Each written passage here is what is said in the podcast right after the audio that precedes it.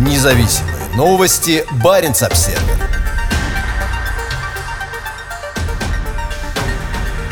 Гигантская подлодка специального назначения вышла на ходовые испытания в Белом море.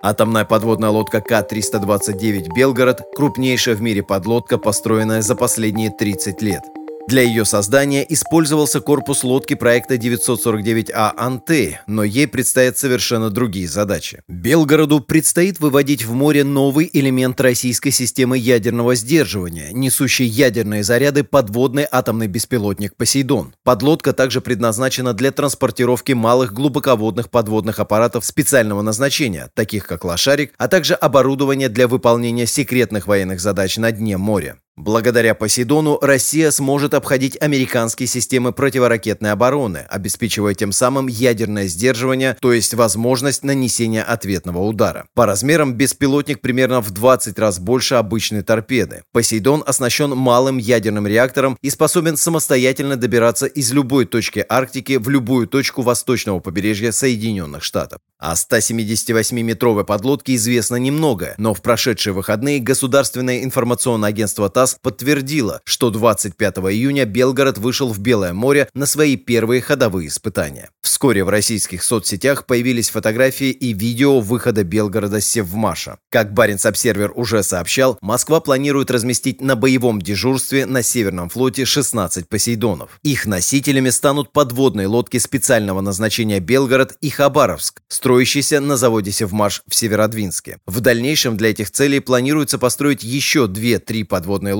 аналогичные Хабаровску. Белгород спустили на воду в апреле 2019 года. После завершения ходовых испытаний и подтверждения готовности лодку передадут Главному управлению глубоководных исследований – ГУГИ. ГУГИ – это отдельная от ВМФ структура внутри Минобороны. У нее есть собственная база в губе Оленя, Баренцевом море, где дислоцирована 29-я отдельная бригада подводных лодок, в распоряжении которой находятся малые подводные аппараты и лодки-носители, такие как БС-64 Подмосковье и БС-136 Оренбург. При этом ТАСС сообщает, что Белгород передадут Тихоокеанскому флоту. Однако информагентство хорошо известно тем, что дает неверную информацию о размещении российских военных сил. Баренц-Обсервер ранее писал о расширении береговой инфраструктуры для ядерного оружия в губе Окольная в районе Североморска. Здесь обслуживаются реакторы подводных аппаратов ГУГИ, а в будущем это место вполне может стать и местом обслуживания Посейдонов, которые будут развернуты в российской Арктике. По оценкам, длина корпуса Белгорода составляет 178 метров, больше, чем у проекта 941 «Акула». «Тайфун» в кодификации НАТО, что делает ее самой длинной подводной лодкой в истории мирового судостроения и самой крупной по водоизмещению, построенной на Севмаше после 1989 года, когда его стапели сошла последняя акула.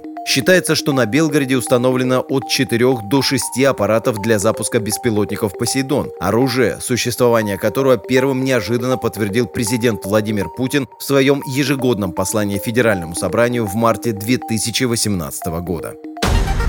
Независимые новости. Барин обседный.